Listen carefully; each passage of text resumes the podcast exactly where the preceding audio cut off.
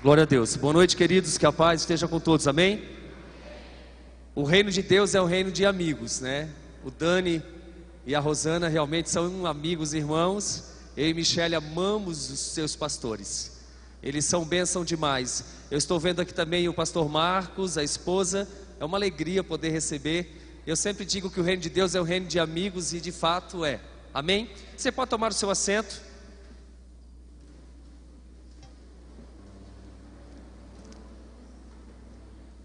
Glória a Deus. Que privilégio eu poder estar aqui nessa noite, podendo compartilhar um pouquinho daquilo que Deus tem feito na minha vida e através de mim também. Eu, o Dani não me passou o horário, então eu acredito que mais ou menos posso tocar. Então vamos até meia-noite, igreja, amém? Eita, que o povo aqui, o povo aqui é arretado mesmo, né?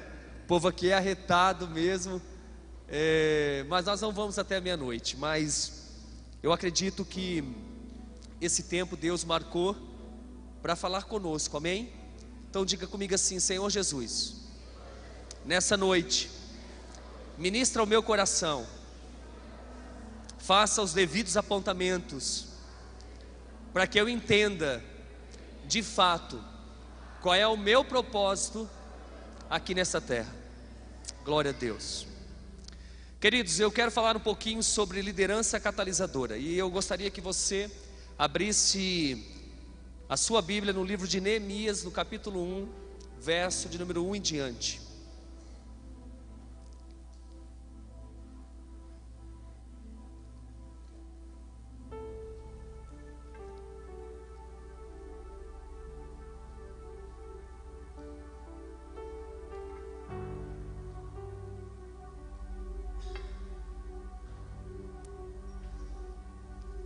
Quem achou, diga amém. Quem não achou, diga eu vou achar. Então fica procurando aí, irmão. Ou se não, olha aqui no, no multimídia. Quero facilitar a sua vida nessa noite, amém? Quem não trouxe a Bíblia não tem problema, porque a fé ela vem pelo ouvir e ouvir a palavra de Deus. Então, ouça a palavra de Deus nessa noite, amém? Diz assim o texto: As palavras de Neemias, filho de Acalias, isso sucedeu no mês de Quisleu, no ano vigésimo, estando eu em Suzã, a fortaleza, que veio Hanani, um de meus irmãos, ele e alguns de Judá, e perguntei-lhes pelos judeus que escaparam e que restaram do cativeiro, e acerca de Jerusalém, e disseram-me: os restantes que ficaram do cativeiro lá na província estão em grande miséria e desprezo. Diga comigo, grande miséria e desprezo e o muro de Jerusalém fendido e as suas portas queimadas a fogo. E sucedeu que, ouvindo eu estas palavras, assentei-me e chorei e lamentei por alguns dias. E estive jejuando e orando perante o Deus dos céus. Olhe para cá. Essa passagem é uma das passagens mais lindas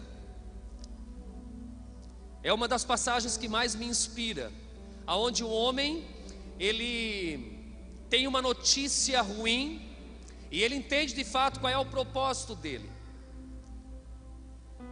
Todos nós precisamos entender que nós não estamos nessa terra para passear de graça. Nós estamos nessa terra com um propósito. A Bíblia diz que antes que você chegasse no ventre da sua mãe, Deus já tinha um propósito contigo. Minha mãe um dia disse para mim, Júnior, você não foi projetado, você foi um acidente. Quando ela falou isso, aquela palavra ela penetrou no mais profundo do meu coração e me feriu muito. Mas com o passar dos anos, quando eu fui conhecendo de fato a Deus, eu pude perceber que eu não estava nos projetos da minha mãe, eu não estava nos projetos do meu pai, mas eu estava no projeto de Deus, Pai. Talvez você não foi projetado pelo homem, mas você foi projetado por Deus. E nós precisamos entender que todos nós fomos criados para um propósito. Nós fomos projetados para impactar e fazer a diferença. Nós fomos chamados para ser agentes catalisadores, a ponto de transformar qualquer tipo de realidade. E quando eu falo que todos nós fomos criados para ser agentes catalisadores, eu estou dizendo que quando você entende que você é um ser catalisador, você é um cristão catalisador, você transforma. Foi exatamente isso que o Dani entendeu agora, e a Rosana. Vocês entenderam que a obra que Deus tem para vocês é muito maior. E eu entendo que os passos que vocês têm dado são passos de fato para ir além. E eu não tenho dúvida que Deus vai romper em todas as áreas. E essa igreja será uma igreja conhecida nessa cidade, não só nessa cidade, mas nesse estado para a glória de Deus. Por quê? Porque todos nós fomos chamados para isso, para fazer uma grande obra. Eu quero explicar um pouquinho qual é a função de um catalisador num carro. A função de um catalisador é muito importante dentro do funcionamento do veículo. Ou seja, ele tem a função de transformar os gases tóxicos resultantes da combustão do motor em gases inofensivos, reduzindo a poluição, ou seja, o catalisador no veículo ele pega os gases tóxicos resultantes da combustão do motor e ele transforma em gases bons. Quando eu digo que nós fomos criados para ser agentes catalisadores, é quando você pega uma realidade ruim, você catalisa, porque você é um homem cheio do Espírito Santo, você é uma mulher cheia do Espírito Santo, e quando você catalisa, todas as circunstâncias ruins são transformadas em coisas boas. Pastor, mas como assim? Queridos, aonde você colocar a planta dos seus pés, o ambiente tem que mudar, a atmosfera tem que mudar. Essa igreja começou aqui há poucos meses. Esse bairro nunca mais será o mesmo, Dani. Porque essa igreja é uma igreja catalisadora. As pessoas que aqui entrarão, elas serão transformadas. Por quê? Porque aqui o Espírito Santo habita, aqui o Espírito Santo age, amém? Então hoje eu quero compartilhar com você a história de um homem que entendeu de fato o seu chamado catalisador para transformar a realidade de toda uma cidade. E esse homem ele se chama Neemias. Ele entendeu que ele era esse agente catalisador. E à medida que nós vamos meditando nessa história, eu vou compartilhando um pouquinho da minha história. Aquilo que eu entendi, aquilo que Deus fez em mim a ponto de me transformar. Porque eu quero te dar uma notícia eu sou a pessoa mais improvável para estar hoje nesse altar ministrando a palavra do Senhor.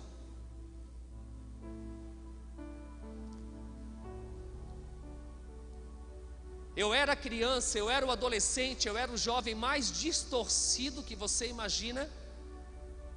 E Deus transformou minha realidade. E hoje eu posso transformar a realidade de milhares da minha cidade. Deus tem feito coisas lindas. Então eu quero te fazer rapidamente lembrar o que ocorreu com o povo judeu. A cidade de Jerusalém tinha sido destruída. Neemias estava trabalhando como copeiro do rei Ataxerxes. E quando ele recebe essa notícia, quando o irmão visita ele, juntamente com alguns judeus, eles falaram da situação precária da cidade de Jerusalém, a falta de segurança, devido às condições péssimas das muralhas da cidade. Ou seja, o povo estava indefeso, o povo estava desanimado, o povo estava derrotado, o povo estava desamparado, o povo estava de fato vivendo um momento muito difícil. Eles estavam abatidos, eles estavam deprimidos, sua moral estava no chão. O que faltava naquele momento era de fato um homem catalisador. O que faltava era uma liderança catalisadora. O que faltava de fato era alguém se levantar para fazer o que era de fato necessário. E Neemias é esse homem que vai se levantar.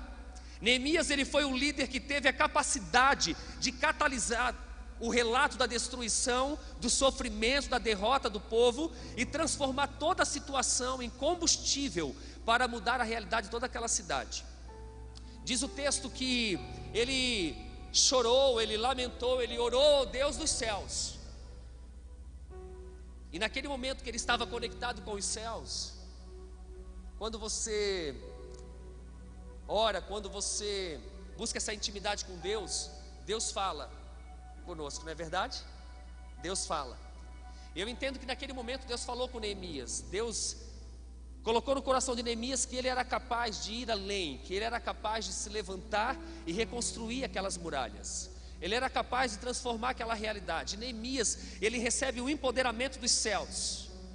Mas o que me chama a atenção é que Neemias poderia simplesmente ter chegado para o rei e dito: Olha, eu tenho uma missão maior do que essa que eu estou fazendo. Eu tenho uma missão de reconstruir as muralhas em Jerusalém. Eu tenho uma missão de ir até a minha cidade natal, a cidade natal dos meus pais, ou melhor.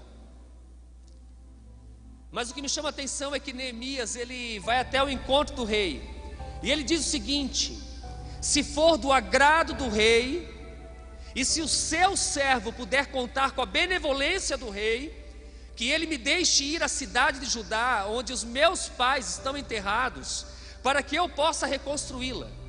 Neemias está pedindo para o rei, Neemias ele está dizendo o seguinte: olha, eu preciso da tua bênção. Neemias sabia respeitar a sua liderança. Entenda uma coisa: a unção que você respeita, você recebe.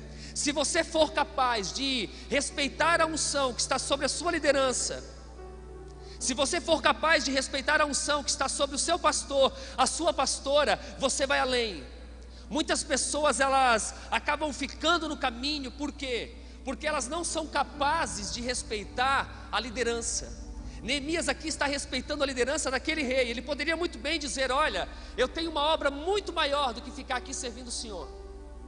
Mas ele diz o seguinte: Se for do agrado do rei, e se o seu servo puder contar com a benevolência do rei, que ele me deixe ir à cidade de Judá, onde os meus pais estão enterrados, para que eu possa reconstruí-la. Esse versículo é um versículo chave para que a gente possa romper. Me faz lembrar quando Elias chamou Eliseu. Eliseu era um agricultor. Eliseu simplesmente ele, ele vai pegar é, todos os carros que ele arava a terra, ele faz lenha desses carros, ele pega os bois, ele mata, faz churrasco e dá para o povo. Foi isso que Eliseu fez quando ele recebe o chamado. E ele vai debaixo de uma cobertura. Ele vai debaixo da autoridade de um homem chamado Elias. E você conhece a história, eu não vou pregar sobre Elias e Eliseu nessa noite, mas o que me chama a atenção é que Eliseu fez o dobro de milagre de Elias, sabe por quê? Porque ele respeitou a unção que estava sobre aquele líder. Você quer romper, você quer ir além, você quer ser um agente catalisador, você quer ser, de fato, um líder que transforma a realidade? Esteja debaixo da autoridade da sua liderança. E assim você vai romper. Eu quero compartilhar um pouquinho da minha vida, da minha história. Eu sou caçula de uma família de seis irmãos. E os meus três primeiros irmãos morreram por causa do meu pai. Os três primeiros morreram por causa do pai. Meu pai era alcoólatra e durante 28 anos meu pai bebeu. E a nossa família virou de fato uma desgraça. Nós vivíamos em ruínas. Depois minha mãe adotou a minha irmã mais velha. Meu pai dizia que quando tivesse um filho homem ele iria deixar de beber. Minha mãe então engravidou pela quarta vez e teve a minha outra irmã chamada Cristiane. E com a promessa do meu pai de ter um filho homem, ele deixaria de beber. Minha mãe engravidou pela quinta vez e teve a minha irmã Michele. Ela era que nem coelho, que nem penina, né? Meu Deus. E aí então minha mãe não projetava e meu pai sempre maltratando. E de repente minha mãe aparece grávida. E quando eu nasci, meu pai deixou de beber apenas um dia. E eu comecei a apanhar aos sete meses. Aos sete meses eu apanhei uma surra e minha mãe não podia fazer nada. E aí começou de fato é, uma grande desgraça na nossa família, porque nós começamos a ser criados nesse meio e eu me tornei na pior criança que você imagina. E eu sofri demais e e na minha adolescência tudo que eu queria era morrer. Eu me tornei aquela criança escondida no banco da escola. Aquela criança que quando batia o sino para o recreio, eu não tinha relacionamento, eu não conseguia me relacionar com pessoas. Eu não conseguia falar com pessoas. Eu ficava no último banco da quadra esperando o sino bater. Eu não conseguia sair juntamente com toda com todos os alunos quando batia o sino para ir embora. Eu saía cinco minutos antes, porque se eu me visse no meio daquela multidão, eu me sentia perdido. Eu sofria em casa, eu sofria na escola, e isso me custou toda a minha infância e toda a minha adolescência. E tudo que eu queria era morrer. Eu não conseguia me relacionar com ninguém. Pensa num ser distorcido, era eu. Mas aos 13 anos para o dos 13 para os 14 anos, eu conheci, eu entrei na igreja do Evangelho Quadrangular, inclusive. Foi onde eu aceitei Jesus. Por muito tempo essa igreja me serviu. Até o dia que o Senhor disse: Júnior, eu tenho algo novo para ti. Foi quando eu plantei a igreja já, né, já no com meus 29 anos já. Mas quando eu entrei nessa igreja, eu tive um encontro com Jesus. E ali o Senhor começou a mudar a minha vida. Começou a transformar a minha família. Meu pai morreu um ano depois. E eu não pude é, tirar meu pai do vício. Mas 15 dias antes dele falecer, ele aceitou Jesus. E eu nunca tinha visto meu pai chorar. E eu lembro que nós ministramos na vida dele. E ele deixou escapar uma lágrima e ele disse: Eu estou arrependido do que eu fiz com a minha família. E ali ele entrou em coma, 15 dias depois ele veio a falecer. E aquilo ficou no meu coração, sabe? Eu não tenho nenhum remorso, eu também não tenho nenhuma mágoa do meu pai. Ele nunca me abraçou, ele nunca me beijou, ele nunca disse que me amava. E eu então me tornei aquela criança órfã de pai vivo e depois órfão de fato, porque meu pai tinha falecido. E eu comecei a me apegar profundamente com Deus e e as mentiras de Satanás vinham e vinham as verdades de Deus, e eu sempre decidia viver as verdades de Deus. Eu já estava conseguindo enfrentar as dificuldades da vida, eu já estava conseguindo ir além. Satanás vinha com mentiras, Deus vinha com as verdades e eu escolhia as verdades de Deus. E eu, de fato, eu orava a Deus e eu dizia: Senhor, eu quero transformar toda a minha dor em projetos sociais. Eu quero de fato um dia ser pastor, eu quero de fato um dia poder ajudar famílias. E no decorrer dessa mensagem eu quero ministrar um pouquinho, quero falar um pouquinho da minha história, daquilo que eu estou fazendo em Itajaí. Eu vejo que um dos grandes problemas é que os cristãos perderam a capacidade de olhar ao seu redor, ou seja, por muito tempo, nós, como igreja do Senhor Jesus Cristo, nós perdemos a capacidade de perceber o que está acontecendo à nossa volta. E tudo que o Senhor quer é que nós venhamos de fato olhar, olhar o que está acontecendo, olhar para as pessoas, olhar, fazer uma leitura do mundo. Foi o que Neemias fez. Naquele momento, Neemias começa a fazer perguntas: como está Jerusalém? Como está a nossa cidade? Como está a cidade dos nossos pais? Eu aprendi que toda a realidade transformacional se inicia com perguntas. Vida transformacional é aquela que entende o que é seu efeito catalisador no mundo, aquele que traz um incentivo, ele traz uma inspiração, é aquele que empodera, é onde há inovação, a criação, a mudança. É onde as pessoas ajudam umas a umas ajudam todos que chegam, todos que estão presentes, ajudam todos que fazem parte, mas aqueles também não fazem parte. É ajudar umas às outras. É quando você entende isso. Amém, queridos. O catalisador ele promove, ele promove um ambiente de mudança cultural diante do negativismo e da derrota e impulsiona pessoas para a cura, transformação e para aquilo que realmente era importante. Então, uma liderança catalisadora, uma igreja catalisadora, um cristão catalisador, ele analisa os fatos que precisam ser transformados. Foi o que Neemias fez. O que está acontecendo Hanani em Jerusalém? Neemias queria saber. Nós fomos colocados no mundo para fazer perguntas. Nós fomos colocados no mundo para de fato transformar realidades. Nós precisamos entender o que está acontecendo ao nosso redor. O próprio Jesus disse que nós faríamos obras maiores do que ele fez.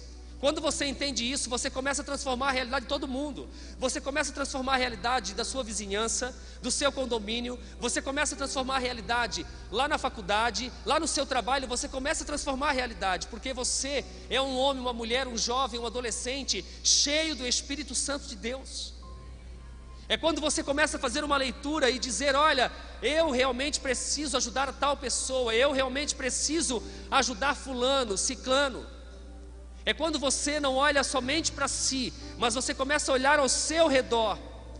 Uma liderança catalisadora, um cristão catalisador, é aquele que analisa os fatos que precisam ser transformados. Não tenha medo de reconhecer o que está em ruínas. Entenda que você foi chamado para mudar qualquer tipo de situação. Não tenha medo de olhar para sua família e ver que está em ruínas muitas vezes. Não tenha medo de olhar para o seu casamento e ver que está em ruínas. Não tenha medo de reconhecer que precisa de um agir de Deus, de reconhecer que precisa de uma mudança. Você está ali não para desistir, você está ali para mudar essa realidade. O problema é que muitas vezes, diante das circunstâncias, as nossas escolhas é o que?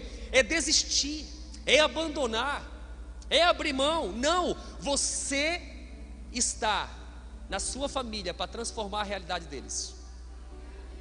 Eu ganhei toda a minha família para Jesus, toda. O dia que eu me batizei, eu me batizei sozinho, não tinha ninguém da minha família. Mas aquele dia eu falei para Deus: Deus, eu quero ver toda a minha família descendo as águas do batismo. E para a glória de Deus, minha mãe, minhas irmãs, meus cunhados, todos desceram as águas do batismo. Todos vieram para Jesus. Eu comecei a entender que eu estava naquela família para transformar aquela realidade. Por muito tempo eu questionei a Deus. Por muito tempo eu questionei por que, que eu nasci nesse lar, por que, que eu tive esse pai, por que, que eu tive essa família. Por muitas vezes eu questionei, mas a partir do momento que eu entendi que eu era um agente catalisador e que eu era um homem cheio do Espírito Santo, eu entendi que eu estava naquela família para transformar aquela realidade. Entenda que você não está nessa terra por um acaso, você não está por um acaso, você está porque Deus tem um propósito contigo. Entenda isso nessa noite. A coisa mais importante da vida não é a situação em que estamos, mas a direção em qual nos movemos. Foi então que eu comecei a olhar para as mazelas da minha cidade. Deus começou a transformar a minha vida, na minha juventude. Aos 19 anos eu comecei a namorar com Michele, aos 22 eu casei, aos 23 eu fui pai. O diabo dizia que eu nunca seria pai, o diabo dizia para mim que eu nunca teria uma família. O diabo falava de um lado e eu ouvia as verdades de Deus. Deus dizia: Júnior, você será pai de multidão. Olha só, de órfão a pai de multidão. Do banco da escola, esquecido, Há realmente um pregador da palavra de Deus. Por isso que eu disse no início dessa mensagem: eu sou a pessoa mais improvável de estar aqui. Mas Deus me escolheu, Deus me capacitou, Deus tem me capacitado dia após dia, Deus tem me empoderado, Deus tem me encorajado. E hoje, para a glória de Deus, eu posso ver o agir de Deus, eu posso falar com Deus, eu tenho intimidade com Deus. Aos 29 anos, eu e Michele decidimos plantar uma igreja. Começamos uma igreja do zero, oito pessoas, numa oficina. Irmãos, sempre que você der um passo em direção ao propósito de Deus, vai levantar oposições. Davi, quando estava diante da batalha, durante 40 dias, Golias ficou desafiando o exército de Israel. Durante 40 dias. Essa é minha família. Isabela, Michele e João Pedro. João Pedro tem 15 anos, Isabela tem 9. Michele pediu para não falar a idade dela e eu também não falo a minha. Amém? Depois que a gente passa dos 30, a gente não fala mais, amém?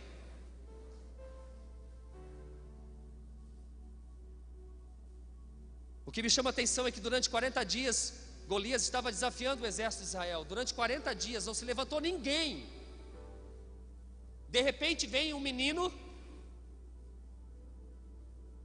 e ele diz: Olha, eu vou contra esse Golias. Naquele momento, o próprio irmão se levantou contra ele.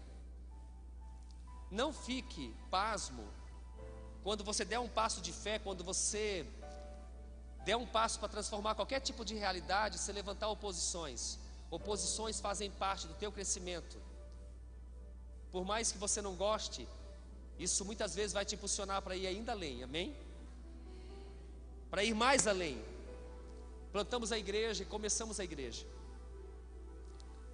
Em três meses a igreja já estava cheia. E Deus colocou mulheres portadoras de vírus HIV. Eu entendi que eu era um agente catalisador.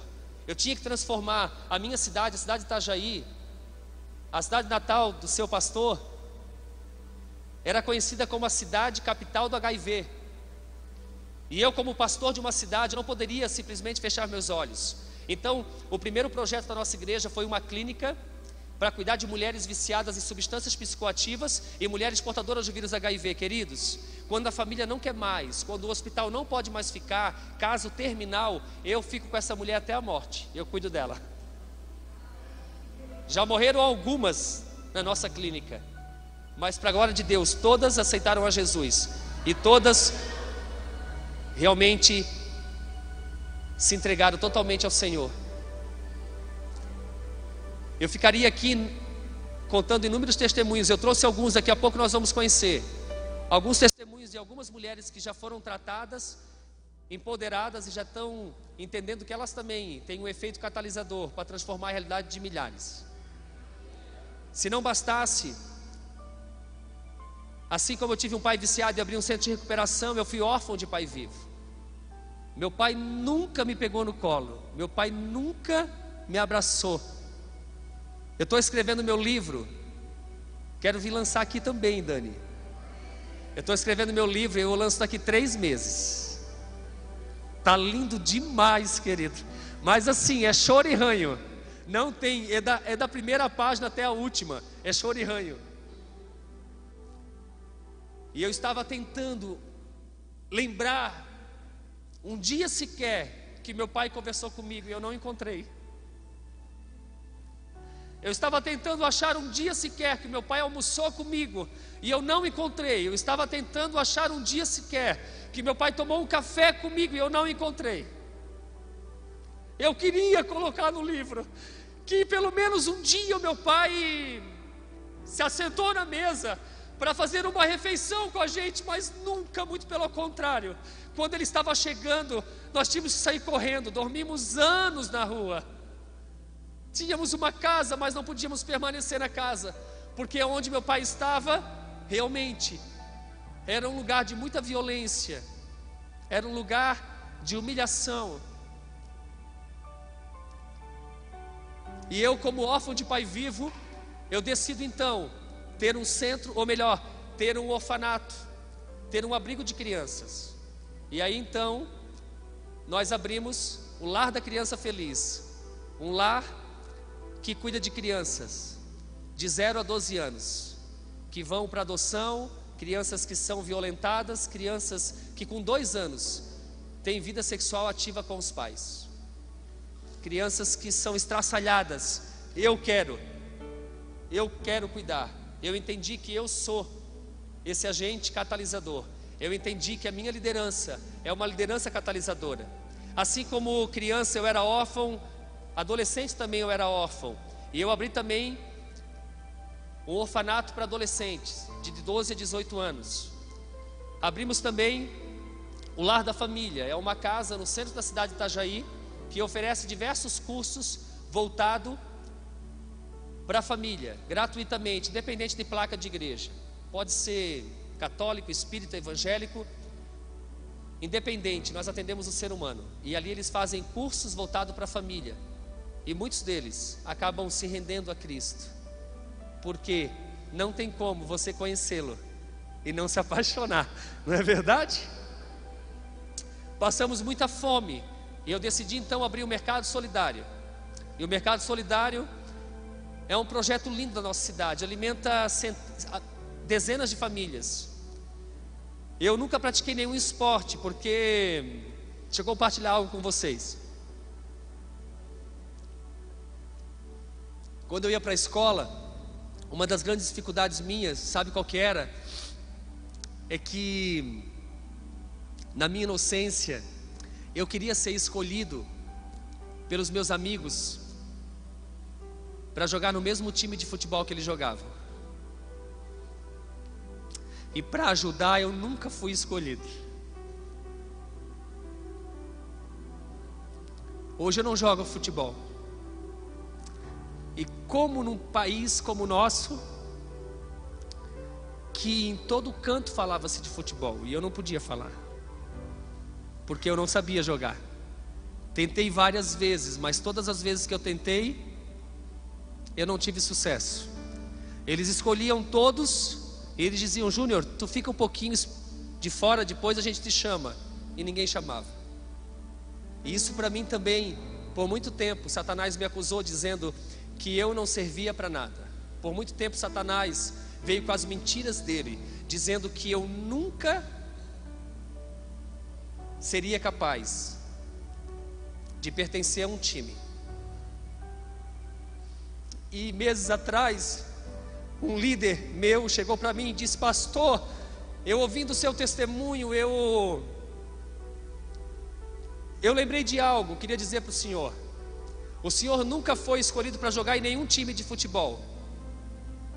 Mas hoje todo mundo quer jogar no seu time. Pode aplaudir ao Senhor.